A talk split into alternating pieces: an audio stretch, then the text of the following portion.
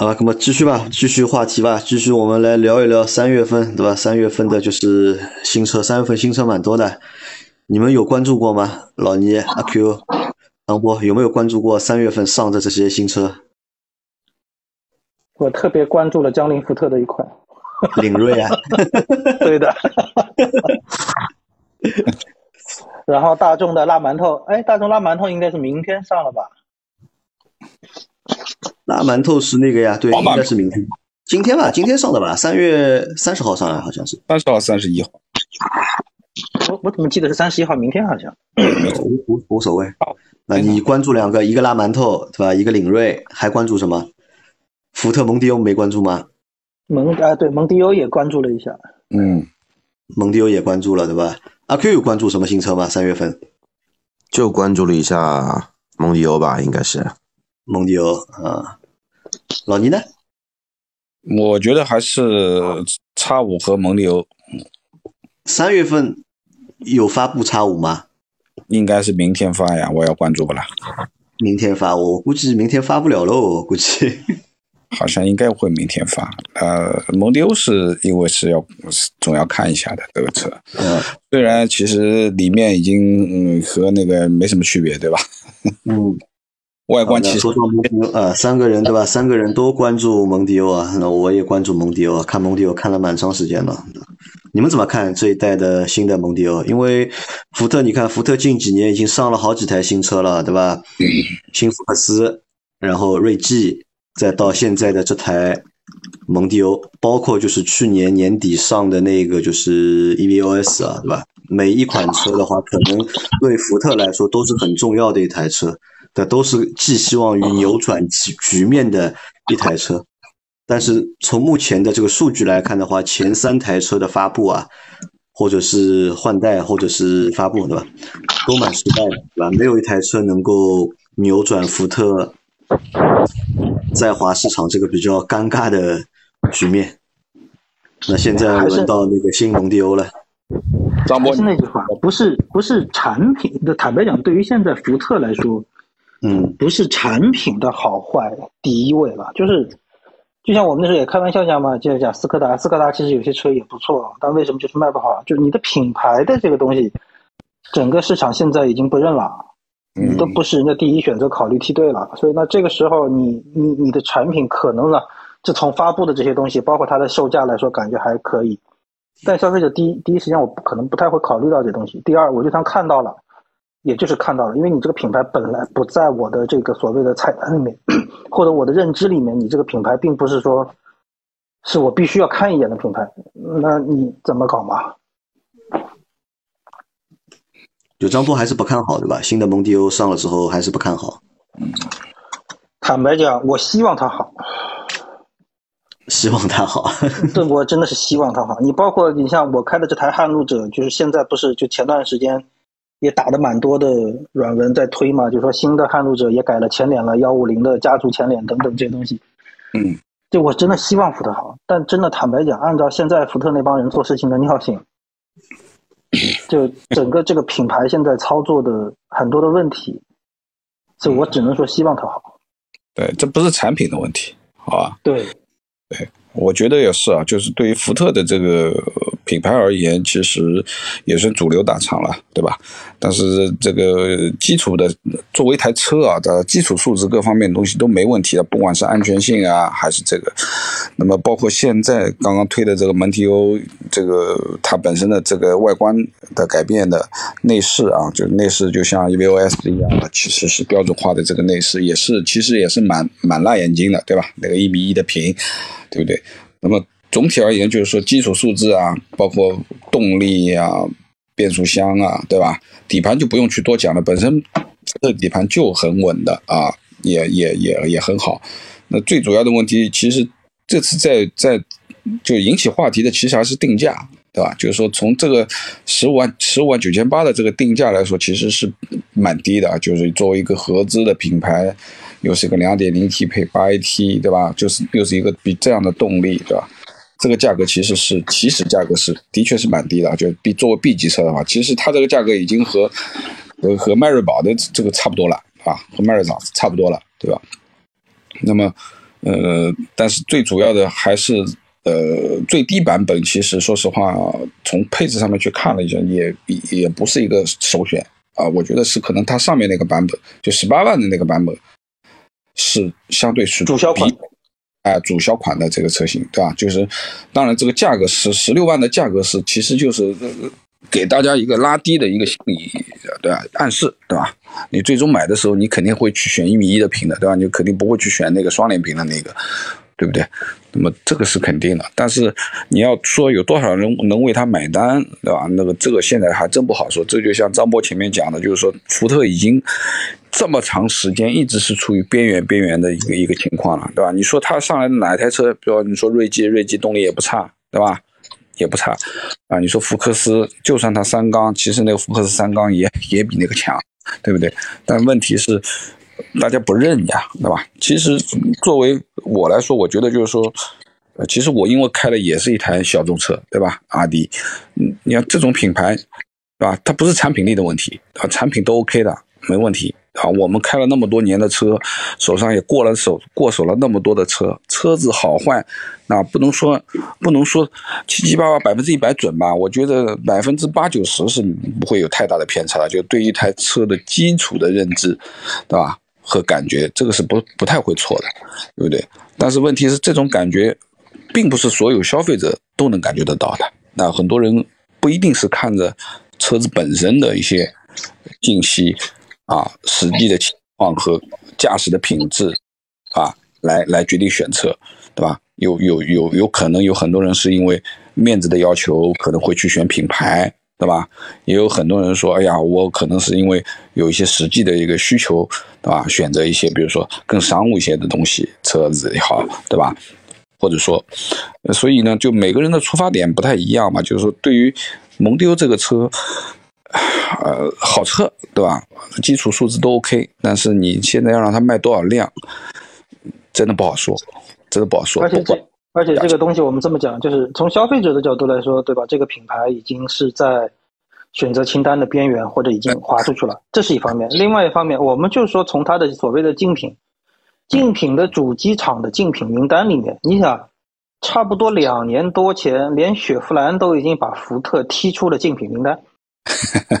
其实从去年，基本上你像连起亚这样的品牌都已经把福特踢出竞品，就主要竞品名单了。嗯嗯，那就这个这个就很能说明问题了，就是不管是市场也好，你的竞品的对手也好，都已经觉得啊，你的品牌就这样吧。所以这个时候你说出一个新蒙迪欧，你说产品力强。或者弱，那我只能说，福特，你的产品力在某些方面强是你应该的，这个并不是你的加分项，你应该是做到这样好。但是在你产品做到应该这个达到的水平之外，其他的你给市场给消费者的附加的东西是什么？这个东西其实才是现在，因为现在并不是说十年前啊，我的产品很强，我的竞品很少，消费者选择的机会渠道也很少，那我就买你。现在大家能看到的东西太多了，你说这个产品，你真的在市面上你是第一位吗？你是排名最强最好的吗？似乎也未必。嗯，对。我们来讨论一下，就是因为你们两个前面说了很多关于就是这个东西啊，福特卖不动，对吧？卖不好的原因嘛，啊，我觉得这个原因，我觉得已经很长时间了，或者说就是也是一个就是因一点点一点积累出来的，对吧？恶性循环出来的一个结果嘛。那我们如果就是抛开这些原因啊，就我们单讨论产品，单讨论产品，我们来聊一聊这台新的蒙迪欧啊。我问几个问题啊。第一个问题是，目前的这台新的蒙迪欧啊，你们觉得在就是 B 级车里面，它算一个什么样的什么样的水平？就这台车的就是车本身产品本身，在这个 B 级车的行列里面序列里面，它算是一个什么样的水平？它算领先水平吗？不是。不能算领先，嗯啊，只能说是在同级的这个里面啊，相对而言，它的基础素质而言，比如说你说和大众系去比，它那没有双离合的问题，对不对？它有 8AT 啊，你说动面的话，它的动力也蛮蛮强，对吧？总比有一些只有很小动力的 2.0T 要来得好，对不对？但是问题是前面还是说这个最终就是大家想不起你。对吧？就是说，不讨论，我们不讨论大家想得起想不起，我们只讨论产品本身。因为想得起想不起，我认为这个呢是什么呢？是不是消费者需要去考虑的问题？这个是厂家、厂商、品牌需要去考虑问题。到底怎么去做这个推广？怎么做这个营销？让更多的人知道这个车，了解这个车。呃，如果我们只是从一个消费者的角度，因为其实这个车从上，对吧？从就是两月份开始吧，嗯，我们在做直播或者是在群里面。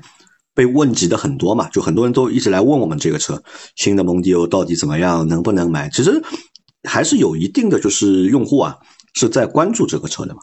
我们只是聊一聊，对吧？如果如果说这个车你们觉得在这个 B B 级车的序列里面它不算一个领先水平的话，我们来聊一聊，就是它哪几个点你们觉得就是不算在这个领先水平，或者这台车的优点和缺点嘛？聊聊看嘛，因为大家现在都没开过这个车嘛，就是意淫一下，歪歪一下嘛。我我不就这么讲，你呃，我不管是你的发动机，呃，你的变速箱，并不是包括你底盘的悬挂，并不是说做的有有有多非常出色，排名前端，只能说是主流，就是人家有的你也有。对吧？只是可能说在有些参数上，你有些是比人家稍微好一点，那真的也不是说好的非常极致的那种。所以，那我们看目前 B 级车卖的好的哪几台啊？凯美瑞、雅阁这两台，对吧？是在普通合资品牌里面销量领先的。我都想不出第三名是谁，对吧？第三名是帕萨特还是 还是迈腾？因为帕萨特和迈腾所以我真的。所以，我真的很坦白的讲，就是车这个东西，如果我们现在只讲车的硬件参数，那我坦白讲，你像现在，就像你刚才提的那两个车，它是不是硬件方面做的最好？可能也未必。所以，从这还是这句话，就是，呃，我们如果简单的只是从硬件的角度去比车，那我们这个车比出来的排名，可能跟现在的销量排名完全不是一个榜的。但是为什么就是会有些车卖的好？卖的好就是说，首先你的车可能不不需要你最新的技术、最新的配置，你只要是大流的，能够满足消费者基本有的情况下，给他一点更多的一些东西就足够了。更多的还肯定还是品牌。所以就像你刚才讲的，如果说我们只讨论这个车本身，那我们这么说，确实这个车的外形。车头的设计各方面，那这个确实在现在的新车里面还算是有点就就还蛮打眼的，猛一眼看还觉得还还蛮不错的，对吧？这是一。第二一个，你要说它中控里面那个大屏或者怎么样，那但是它一看还是福特的东西，所以你说这个东西能调给我多少新鲜感？除了那块屏，但是那块屏吧，你又不能说它很糟糕。所以，所以我就这个车确实我可以说不错。就像老倪刚才说的，可能各方面就就真的是还不错，但是它真的没有做到在这个级别 B 级车里面，它可以做到是碾压式的硬件，或者碾压式的配置，或者碾压式的技术，你做不到碾压，只能随大流。那在这个属于你只是一个主流的这么一个技术配置，其实带来的另外一个问题就是，你其实也没有什么太多东西好讲。那对于消费者来说，我觉得为什么这段时间消费者会关注的比较多一些？那我觉得几个方面的原因，一个方面是长安福特对于蒙迪欧这辆车是压了重拳的，压了重保的，这个从去年就开始压了很重的保在上面的，这是以第二个，所以它整个宣传的渠道的覆盖，大家看到的机会都比较多。那大大家看到的机会又比较多，那在这个级别似乎现在就像你刚才说，你可能连第三名你都想不到有谁的情况下，那他会被大家稍微关注一下，我觉得真的不奇怪。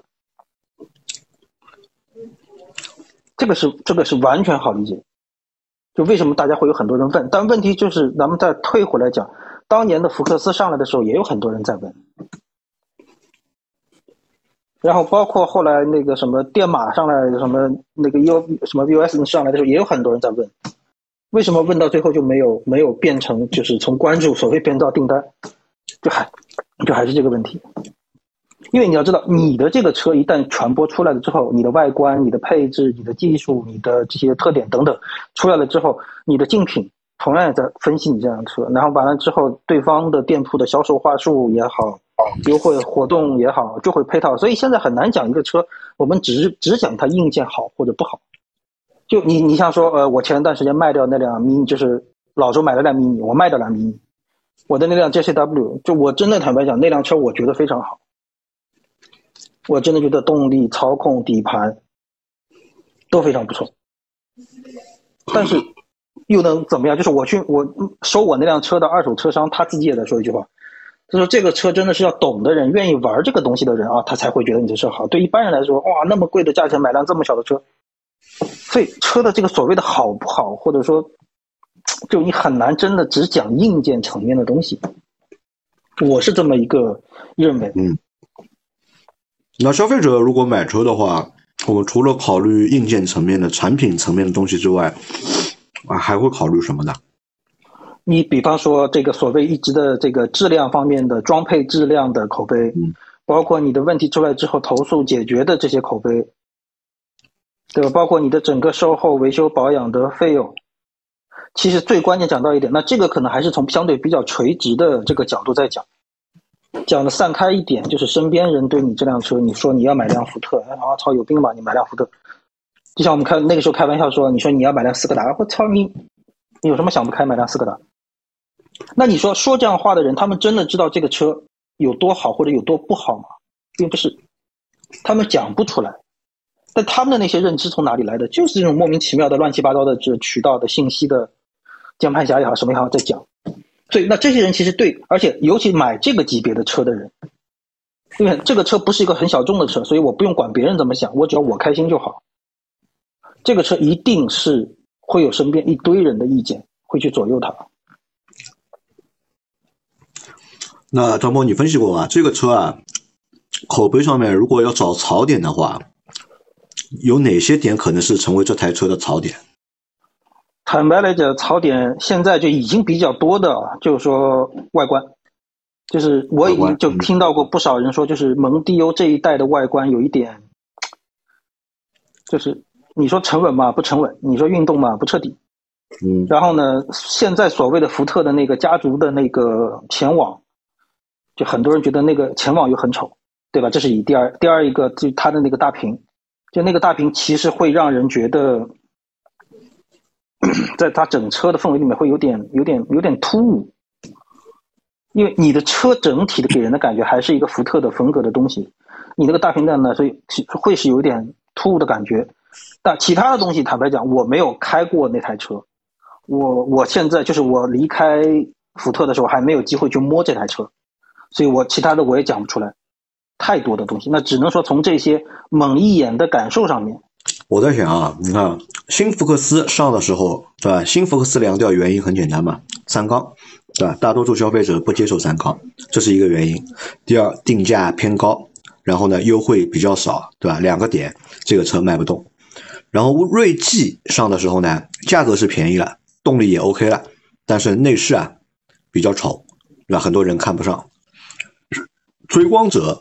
上了之后，啊，那个外观也好看，空间也大，然后内饰也好看，屏也大，但问题太贵，对吧？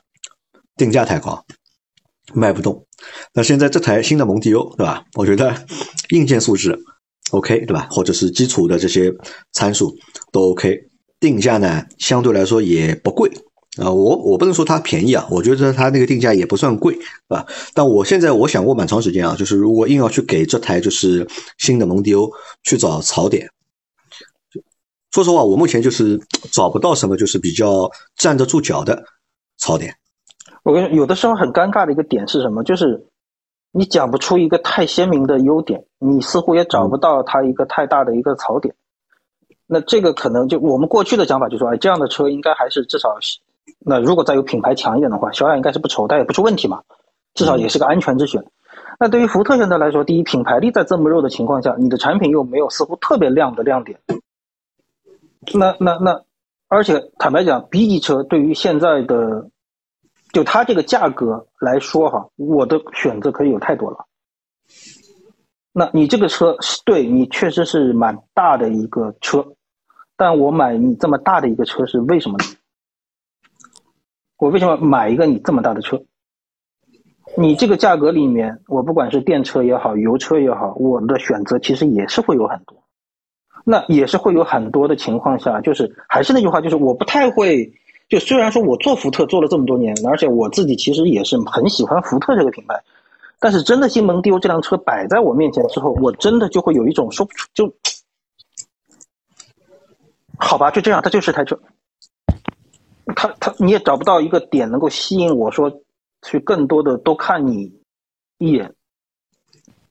就你说你说对于大家来说对这个车是有大小的需求，那我觉得大小需求也很多，而且现在我觉得现在的汽车消费者对于车大的这个事情已经有相对比较清晰，比过去啊有相对比较清晰的一个认知，就是我大到底是要为什么？那有些大我可能就转到 SUV 去了，有些大我可能就转到 MPV 去了。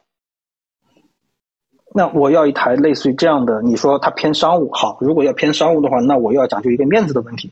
那要讲究面子的问题，你的福特是不是能够撑得住这个面子？那来问一下阿 Q，坦白讲，帕萨特和它新帕萨特和新蒙迪欧，你会选谁？哦，我选新蒙迪欧。我不知道，就你可能会选新蒙，但坦白讲，就算我来说，我可能都会选新帕萨特，我都不会选新蒙迪欧。原因是什么呢？就我既然说要一个所谓的符合我的年龄的气质的这么一个东西的话，可能帕萨特更适合我。就我，哎呀，其实张波就不是新蒙迪欧的潜在用户群，对吧？张波年纪放在这里了，对吧？他只觉得帕萨特这个车比较老气一点的，那个蒙迪欧太看那个林肯 Z 啊，对吧？啊，那个那个蒙迪欧那太年轻了，这个张波有点 hold 不住。张波开这个车，我跟你说啊，就感觉像回到二十年前的杀杀马特了，就有点。哎，我真的坦白讲，就就蒙迪欧可能对我来说，也不是说不合适，因为坦白讲，我这个年龄开蒙迪欧不过分，不合适，肯定为什么呢？就是没有没有没，你要听这么讲。第一，这个车不是一个看着很老气的车，嗯，我也不是一个看着很老气的人，嗯，我从这个车里出来不会觉得太奇怪的。嗯，我觉得我我说一下，我觉得蒙迪欧是一个年轻人的车吗？我不认为，本来肯定不是，本来肯定不是，对吧？对你，你们去想一下，就是说，蒙迪欧的那个最那个时候上一代的蒙迪欧的前脸，对吧？上来的时候，那个时候它很好卖，对不对？蒙迪欧那个时候是卖的很好的一台车，因为它像什么？它的前脸像小马丁，马丁脸吧？啊，这个是非常有记忆点的啊！人家很多人说，哎呀，我买了一台蒙迪欧啊，因为马丁是一个。看上去高不可攀的一个牌子，对不对？那 OK，我买一台车，我有一个马丁脸，对吧？哎，而现在这台车呢，其实说实话，它有点上不上下不下的感觉啊，我不知道是不是这样子。就是说，你说它，我是这个感觉。你说它很年轻嘛？其实作为这样的一台五米的车，其实是和年轻没什么关系的。我觉得啊，准确的讲，就是说，其实是一台家轿，是一台呃，甚至于说是偏大的一台一台家轿了，对吧？就是说 B 级。大的 B 级车，但是呢，你说它老吧，但是它给你的感觉又不老，对吧？包括它的前脸，它现在的这个设计的风格更像电动车，完全是一个非常电动化的一种一一种前脸，它不是一个传统油车的这种这种这种前脸，对吧？那么，呃，内饰也是足够新，对不对？全大屏，触控，对吧？那么，就是说它是很矛盾的一个一个一个一个情况，对吧？就是整个的这个外观内饰，其实你既不能说它老，也不能说它年轻啊！真的是二三十岁的小年轻，你觉得会去买这台车吗？我觉得不一定。但是你说一个四十岁以上的人一定会买这一台车吧？他也有可能不太习惯里面的这些触感的东西，对吧？所以很难。很难去定义，就有点上下都有点搭不着，啊，这也就是说讲不出味道的一种感觉呢，就就说是这种意思了。而且另外一个点啊，另外一个点就怎么说，就是这台新蒙迪欧为什么一下子会让大家关注的焦点就过来了，就是一直在讲的那个价格，它的价格对于二点零 T 这个大小来说，确实这这一拳给的蛮重的。嗯，所以这一下确实会让这个市场，不管是竞品也好，消费者也好，市场包括车媒等等也好，大家都会眼睛亮一下。哦，就就就这么一个有有实力的，竟然是这个价格，这个确实是会轰动一下的。所以在这个轰动的阶段里面，大家一下子对它有关注，我觉得是正常的。没有关注才才有问题，但问题还是这个，就是有了关注之后，你怎么把它转回来？就真的转到说真的让大家觉得我为什么要掏这个将近十八万落地啊，涨到二十二十多，我要买你这个车，你要给我很强的支撑的一个理由的话，我可能这一点我跟老倪的感觉真的蛮像，就是真的有点上不上下不下。老的嘛，觉得它太年轻，这个外观；小小年轻嘛，会觉得这个车你还是那么大，会有点老，就是有一点中年油腻冒充小年轻的那个感觉。阿坤怎么看这个车？你觉得这个车新蒙迪欧啊，有哪些亮点？你觉得是你认可的，或者你觉得是市场可能会认可的？反正他们也聊了对吧？反正他们每个人的看法吧，反正他们聊的我不是太。我不是太同意吧？你不管是说上一代蒙迪欧，对吧？上一代蒙蒙迪欧，你说它老气吧？呃，你相比于当年的凯美瑞、帕萨特、雅阁这种车，天籁来说要年轻很多了吧？就就是我是这么一个想想法，就是一代人，就是说那个，因为每一代人嘛，他的一个审美，他对车的一个需求，每一代跟每一代之间一定会有差异化的。所以说，现在你在反观蒙迪欧，为什么从一个对吧？我们感觉三十岁左右人开的车，现在要把它做成这么年这么年年年轻化？因为那一部分二十几岁的九零后也即将步入。三十岁了嘛，对吧？所以说这个车型呢，那个这不是说这个这个车型，这个时代在也在变，时代也在把所有的一些所谓的老气的东西给去掉，BBA 都在做年年年轻化，连他妈劳斯莱斯宾利都把这个车设计得很运动，很很很年轻，那蒙迪欧干嘛不去这么？这么来做。再说这个车哪一些亮点啊？就是说我我认为啊，这个车跟我之前我自己的预估价格非常接近，对吧？最低配的可能就十六七万、十七万多。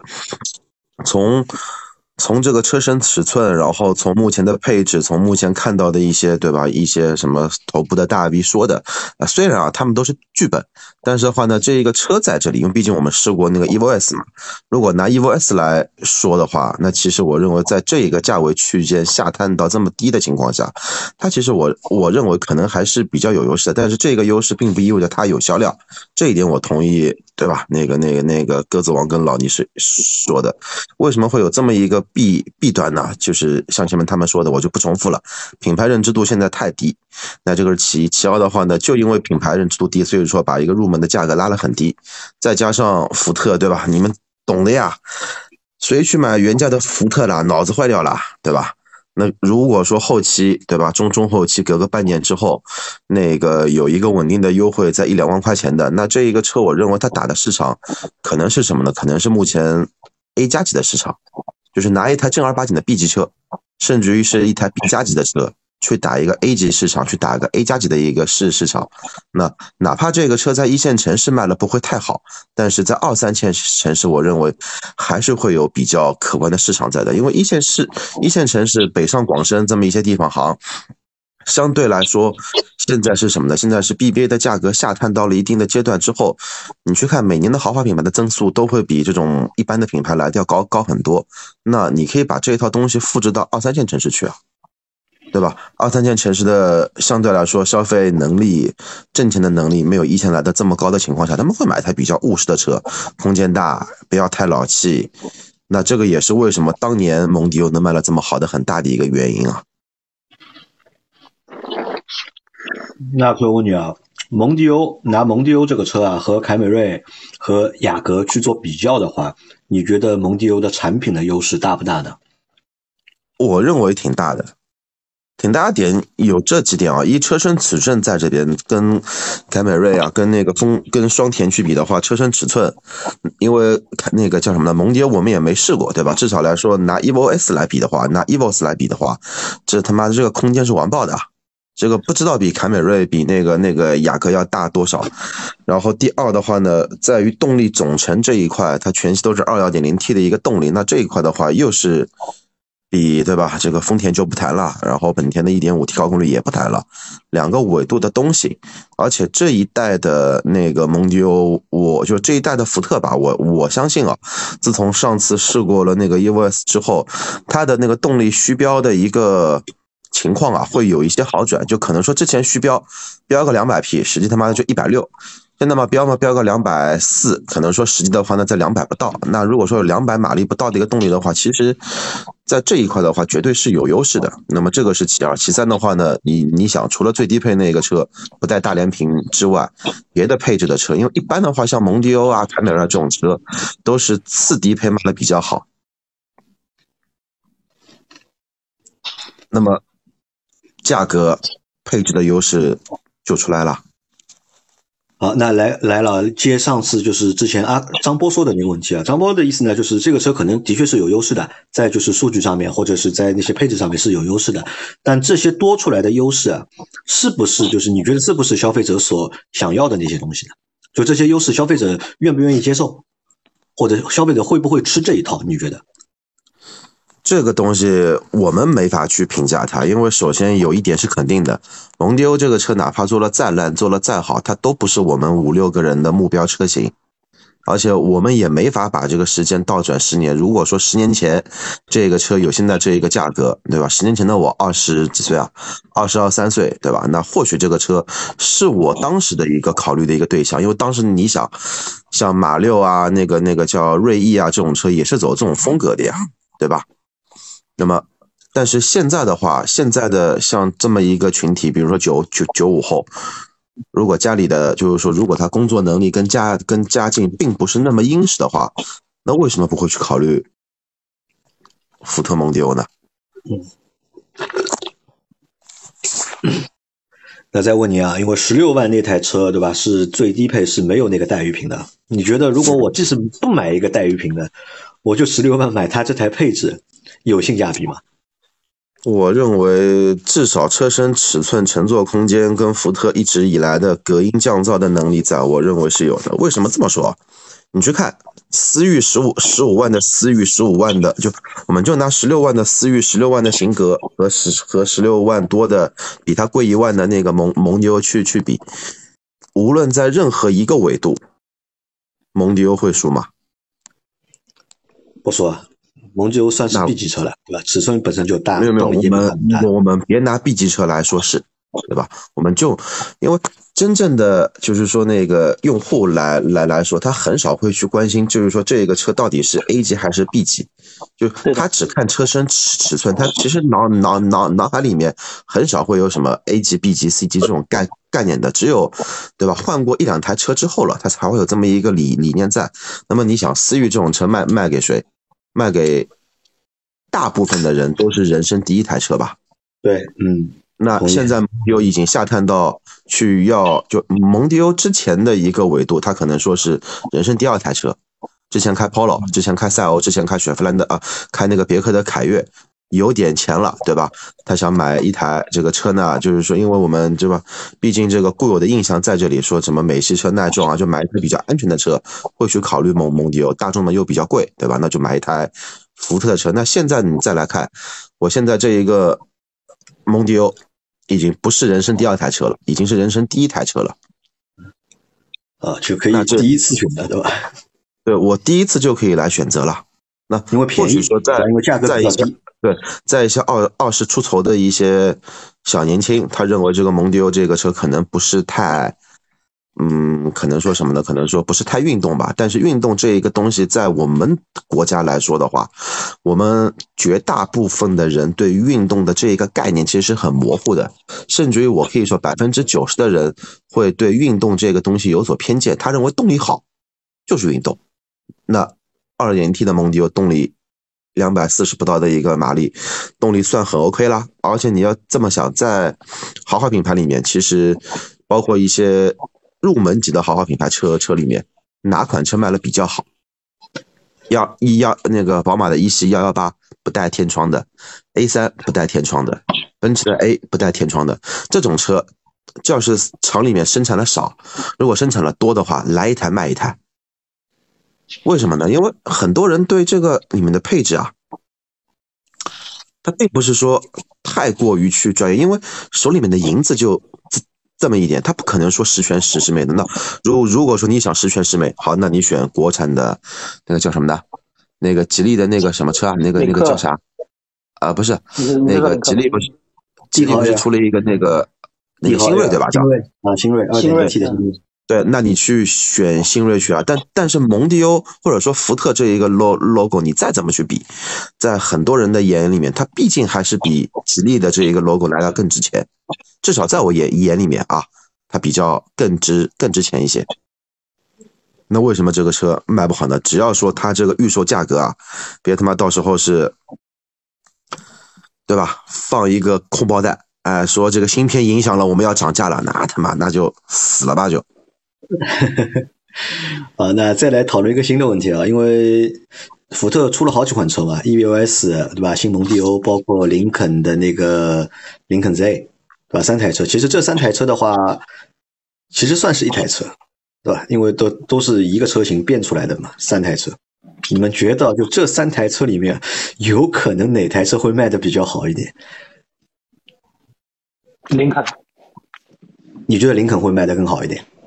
对的。原因是什么呢？附加的东西。张波的。嗯。是不是因为冒险家卖的比锐际好啊？不是不是不不是这个问题，就是就是林肯这几年的，不管他是说什么以以价换市还是怎么样，就确实是林肯的这个品牌口碑，就品牌这块的力量，确实是做起来一点。那这是一，第二一个怎么讲？就还是这么说，就是福特给我的感觉就是一个家用车，林肯的感觉可能还高一点。那就像刚才阿 Q 讲的一个问题，就是我可能是我我不是一线对吧？我可能是三线城市，那我可能要买一个车的话，就你说他们俩是一个车，对于我来说可能并不是太重要。就你这个牌子好，另外一个你这个这个外形各方面可能看着更更怎么讲，更更更更炫一点，或者更有气质一点，就会有这个感觉。所以真的，其实其实我还是那句话，就是福特的新蒙迪欧不能说产品不好，但还是那句话，就是当你要掏钱给福特买这辆新蒙迪欧的时候，就你说服自己的理由是什么？便宜？为什么把钱掏给你？对，便宜这个东西，那我另外讲，我如果真的是一个图便宜的人，嗯，我选择可以有很多。那你说我要在便宜之上更有面子，我的选择也会有，就像刚才讲的那个星越的那个车，就看销量嘛。那你说福特的车到后期打折也都非常狠，那为什么销量就还是这个样子嘛？就就不知道，反正我的感觉。我插一句啊，张博，其实福特现在并不是说产品力好或者不好，而是怎么去把它的品牌恢复到。大家的视野中，就别他妈的提到福特，第一眼就就是福特这个车啊，车是可以的呀。现在优惠多少钱啊？优优惠有有没有五万？就这种概念一定不要有。他这次定价，要么就定死了，对吧？经经销商那一边他妈的也别也别压库，也别去玩经销商。但如果说他还是走的之前那一套营销的老路，那这个品牌就永远起不来。因为大家现现在的概念就是，你买福特这个车。就像我们去那个直直播的时候，很多人去问那个金牛座这个车怎么样，对吧？我们第一个反应就是，你想开十年这个车你买，因为十年之后不管什么车都没有所谓的保值率。但如果说这个概念一直存在的话，那福特这个品牌就等于说在国在国内就废掉了。我同意。我说一下啊。呃，我同意张波说的，这个林肯 Z 会比蒙迪欧卖的好。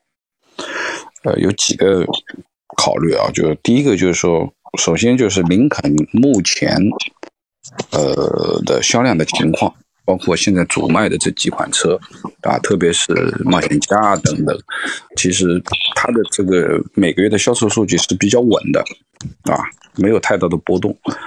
另外一个呢，这个车本身的优惠也是比较平衡的，就是没有这种大上大下的这种事情。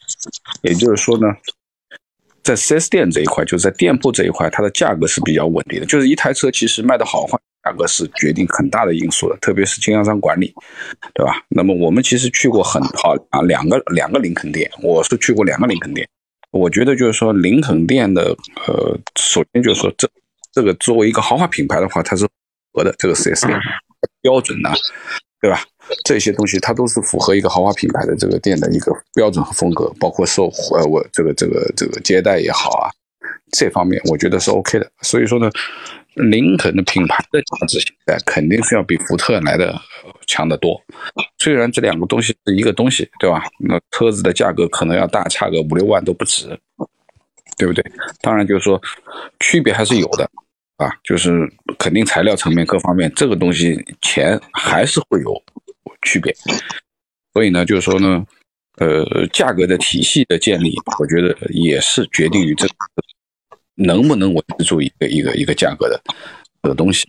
那么就像后面阿 Q 在补充的这个，就是说，如果说福特它能够稳定得住价格这个口，那卖着卖着。它或许能够慢慢慢慢把它的销量找回来，但如果说是没有很好的能够启动的这个量，对吧？甚至于说在一段时间之内都是处于比较不太会销售的环境啊，那如果说价格一放，那就完蛋了，并不是放价格就会买单，对不对？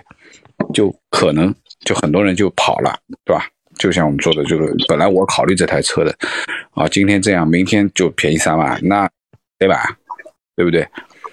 那么这对于后期的残值各方面都有考虑的这个东西，所以呢，相对而言，其实还是整个的这个经销商体的稳定性，对于价格的把控，对吧？那么你车子的这个东西，你说丰田也好，本田也好，车子怎么样？那肯定从基础素质各方面的东西都没有办法去和蒙迪欧比嘛，对吧？那么唯一能比的，可能也就是现在丰田所说的 TNGA 架构，对吧？安全性差不多的。第二个可能就是说的产品的稳定性，可能啊比美系的来的好，对吧？那么其他东西都没得比的啊。但是最主要的还是一个什么呢？相对丰田、本田而言，其实它的价格的波动是不大的，也就是说它的。保这一块，它的它的销售价格基本上就是这样子，一万两万，一万两万这个样子的，不会有太多的这个浮动，对吧？你就说我今天买的这个车，我三个月、半年以后也就这点量，也不会说砸的的便宜的三万、五万、八万，对吧？这个这个东西，对吧？也是，反正就是这种感觉不太会有的，啊，这也是。哎，杨磊，说杨磊。哎，我想问你啊，你刚才在说，如果是给你新帕萨特和新蒙迪欧选，你会选新蒙迪欧？理由是什么？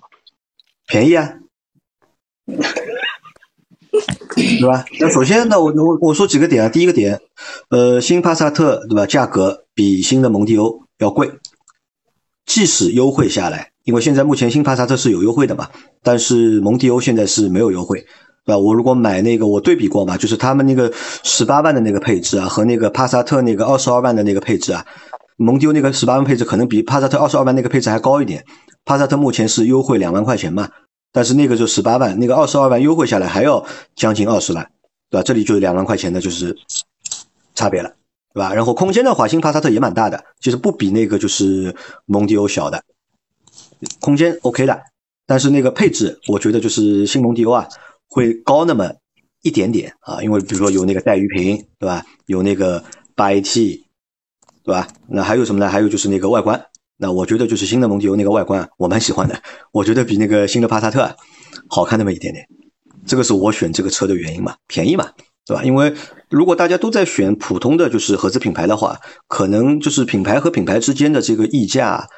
不会有太大，我觉得不会有太大。除了就是丰田可能会在普通的合资品牌里面，它的溢价会比其他品牌会高一点之外，但是你其他的本田也好，大众也好，对吧？其他那些合资品牌放在一起，其实都是差不多的。在我眼里，我觉得看谁便宜嘛。作为一个福特的脑残粉来说，我真的希望大部分人是像你这种想法。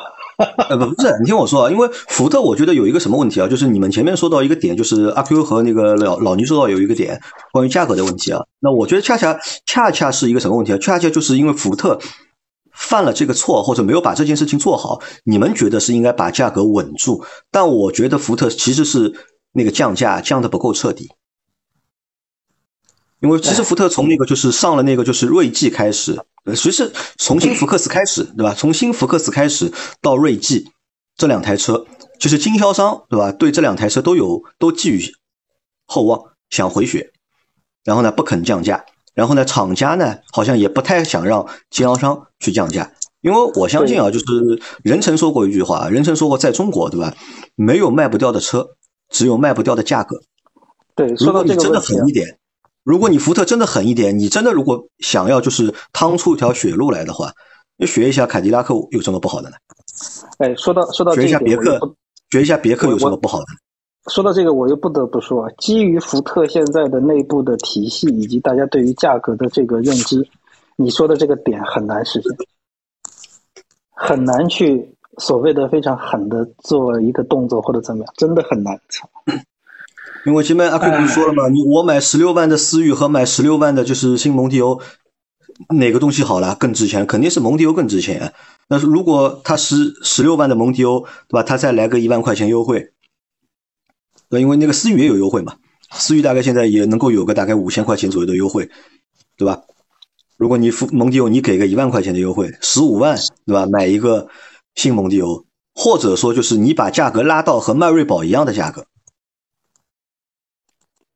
因为迈锐宝现在打折也很厉害嘛。如果把新蒙迪欧价格拉到迈锐宝这个价格，我相信啊，它可以至少新蒙迪欧可以把迈锐宝至少一半的量吃掉吧。虽然说迈锐宝一个月对吧，也就能卖个两千台。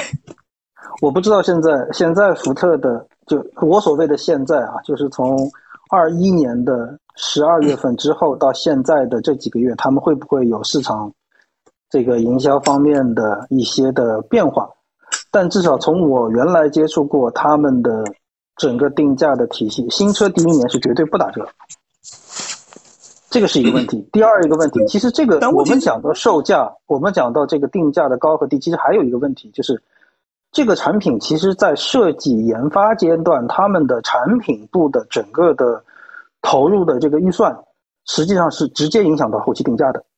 但是呢，从这个角度上来说，福特的内部的产品在研发的这个过程当中，他们给出的预算相对来说可能就不是很低，所以这个也会导致一个问题，就是说，如果说你在新车上市半年，如果开始就有有优惠的这个动作出来之后，其实对于这块的费用的弥补也会是一个问题。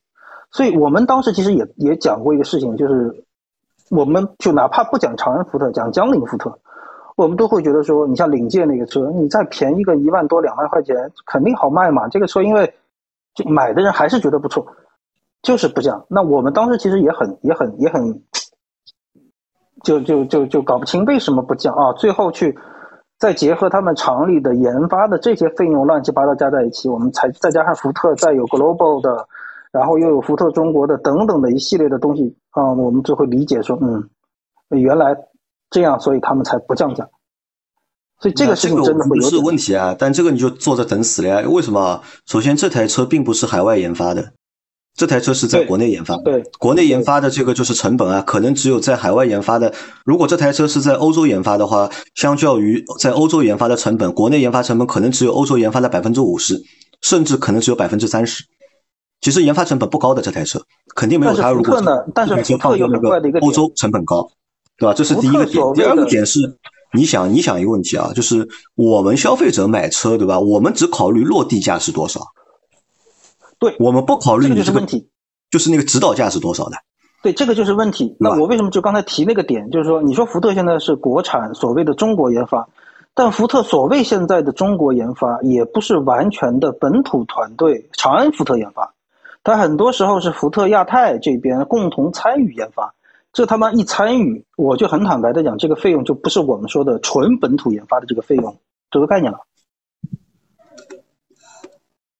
但是你知道吧？所以你要这个问题，你要想这个车对吧？现在一上这个车这一代起码卖个四年吧，四到五年吧，对吧这一代至少要卖个四到五年，对吧？那么你有足够的就是时间去收回你的这个研发成本，而且这个还单单不单单是研发成本。我们想一件事情啊，就是我们把那个时间推到十几年前啊，为什么我们会喜欢福特这个品牌？对吧？并不是因为福特是百年福特，对吧？它之前的八十年，对吧？和我们中国人没毛线关系的。和我们是没有毛线关系的。而且福特这个品牌在中国的成长其实很神奇的，我觉得就靠几件事情，就是它的几台车，就是它的一台福克斯和它的一台蒙迪欧，就是因为当年这两台车都是街车，福特也不会做广告啊，营销一卵泡的呀。福福特做搞什么营销了？从来没有看到过福特有成功的营销，对吧？只有营销的乌龙，对吧？但是不停的就是出错犯错，但它的口碑或者它的品牌力就是靠产品，对吧？能够满大街跑，然后大家看的人多了，开的人多，买的人多了，呃，形成了这个就是产品的口碑。对你恰恰说到了一个点，就是福特福克斯进来的那个时间，它的这个车型在国内是一个空档，所以在那个时候，而且就怎么讲，就过去大家买福特是买什么东西？福特的操控，福特的底盘，就它是有一个很个，就一个很鲜明的一个形象在那里。现在的福特这个形象已经越来越模糊了，这是一个点。第二一个点就是当年吃的那个红利是什么？就是你的车型正好打到了我的市场的空档，我没有一个车可以跟你这个级别、大小、运，就是所谓的操控的感受、底盘等等，可以跟跟你比，所以你很强。其实我就讲，呃，老周刚才在说，他当时买明锐，明锐当时进来也是那么一个空档期，就是那辆车进来，国内似乎没有一个车跟它是有一个直接的竞争关系起来了。福克斯当年也是因为这样起来了，所以呢，造成了你刚才说的一个一个局面，就是这个车满大街跑，跑的越多，买的人越多，大家会对这个车会更关注。那你有新品发售或者怎么样，你的产品价格再合适，我就会来考虑。现在问题就是这么多年以来，这个整个的销量那么低，马路上看到的机会越来越少，你的这个车又没有什么特别的亮点能让人记住。我的亮点并不只是说产品硬件亮点，包括你的产品亮点，包括你的营销亮点，就你没有任何一个亮点能够被人更多的记住，只是那一波起来没了，完了之后呢，大家还是记不住你，所以车跑的越来越少，大家看到的也越来越少。就导致了现在，哎，出了一个新车，好，新蒙迪欧出来之后，价格确实搅局了，在这个市场里面，两点零 T 入门才十五点几，将近三米的轴距，哇，整个一个大带鱼屏，哇，很炫或者怎么样，大家觉得，嗯，主机厂应该要抖一抖了，所有的主机厂都应该要紧张一下了。好了，这波完了之后呢，还是回到一个问题，到消费者很理性的一个角度，我要掏这个钱买这个车，为什么？大为什么便宜？三米的轴距对于我，不是，其实不是大正常的，就张波啊，其实这个东西啊，我觉得不是大，因为不是所有，就像你说的，不是所有用户都在乎这个车大的。特别是如果这个产品如果是定位年轻用户的话，对吧？我就两个人开，我就一个人开，这个这个大不大和我没什么太大关系的，是的，是对吧的，是的，无非什么呢，就是吸引人的无非就是这套二点零 T 加就是八 AT，它有这颗带鱼屏，对吧？然后只卖个十八万，对吧？如果它十六万带带鱼屏，那我觉得这个车，我觉得我相信这个车能够卖好的，一个月卖个五六千台，我觉得是没有问题的，对吧？但是只是现在一下子你又跳到了十八万，对吧？你有十八万，因为让大家有个落差嘛，对吧？本十六万没带鱼屏，十八万有带鱼屏，好像买这个车就不能买低配。我甚至怀疑这个车以后低配到底会不会有排产，它到底会会不会排？嗯，很有可能不一定排产这个车。对对吧排产计划会有点讨厌的。所以从所以从这个角度呢，你自己其实也讲到了这个问题，就是你给了这么多东西，你给了这么大一个车身，这个大这个市场，你的这个消费者到底要不要，需不需要？那另外一个，你的其他的那些配置放在一起，确实能够让我眼睛一亮。但是我再来看价格的话，似乎哪怕我比你稍微小一点，但我价格比你更实惠的话，那我到底要选哪个？那我如果说预算少，那就退而求其次嘛。那我就可能选其他的品牌、其他的车型了。所以这个就是为什么我真的会觉得蒙迪欧这个车，我希望它好。我真的只能说这句话，我我不敢说它一定会好，就是这个问题，因为我觉得它有些东西给的似乎并不是这个它的目标消费者真正的能够打到它的点。就他现在就，是反正这个我们要去定义啊，怎么样对福特来说算是好，对吧？因为好的这个概念就是不一样嘛，对吧？可能对福特来说，一个车型一个月能卖个五千台，对福特来说可能已经很好了，已经。但可能把这个标准，对吧？你放在丰田上面，放在大众上面，可能就失败了，对吧？对吧？据我所知，他们今年的据我所知，他们今年的销量任务还蛮重的。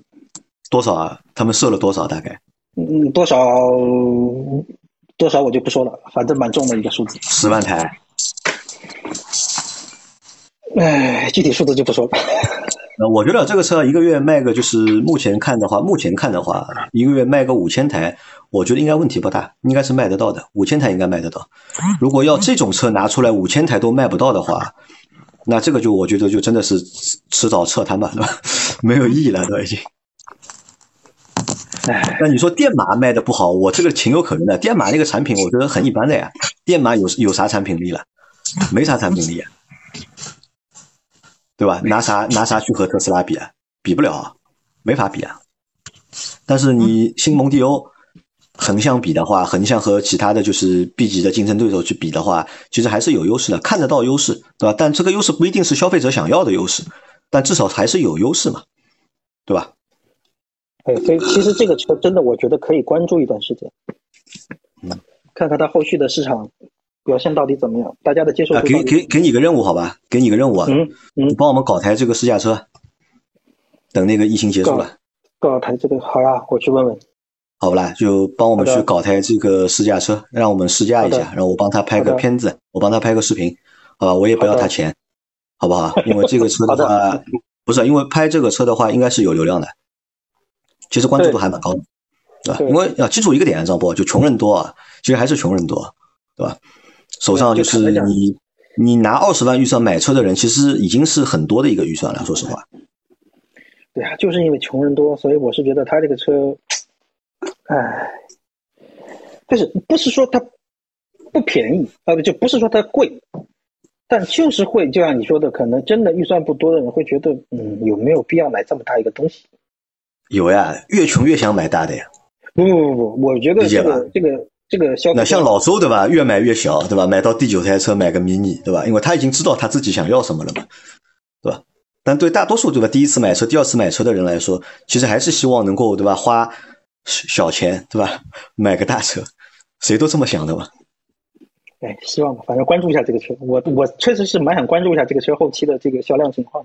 那肯定 OK 的，我觉得这个车其实销量肯定会比至少会比 EVOS 好，因为追光者那个车定价太高了，我觉得那个就是有点就是有点太太狂了，对吧？对那个产品就是信心太足了，定的这个价格他妈的就是，索性如果你蒙迪欧定出来价格，对吧？你是二十二万起的车，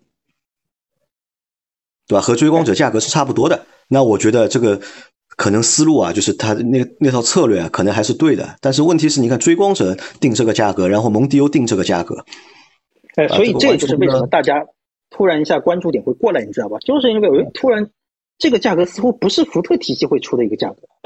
对啊，那你就导致追光者这个车白瞎了，就谁会买追光者啊？哎呀，有些产品就是扛个大旗嘛，扛个技术领先的大旗扛个屁啦，这个扛不起来啊，关键是对吧？你扛起你要有东西扛的，对吧？不是说你想让他扛，对吧？不不是说品牌说你扛起你就扛起来，这个扛起要市场认可的，这个旗谁赋予你扛起的权利啊？这个是市场啊，是消费者。所以我插插一句啊，福特又一次成功的把自己的车型给玩死了。啊，对的，这其实又是一个营销上面的一个事故嘛，对吧？是的，是的，EVOS 这个车，对吧？我是真的挺喜欢这个车的，因为这个车很个性。但是你说这个车，对吧？在几个月前我就说，哎，要买这个车的可以等一等，蒙迪欧出来价格肯定会这个比较的有优势的，对吧？他现在不就等于说把之前的一批用户又顶在杠头上吗？对吧啊但是他这种行为对吧？但是他这种行为又又是什么呢？又是最伤害市场的一个行为。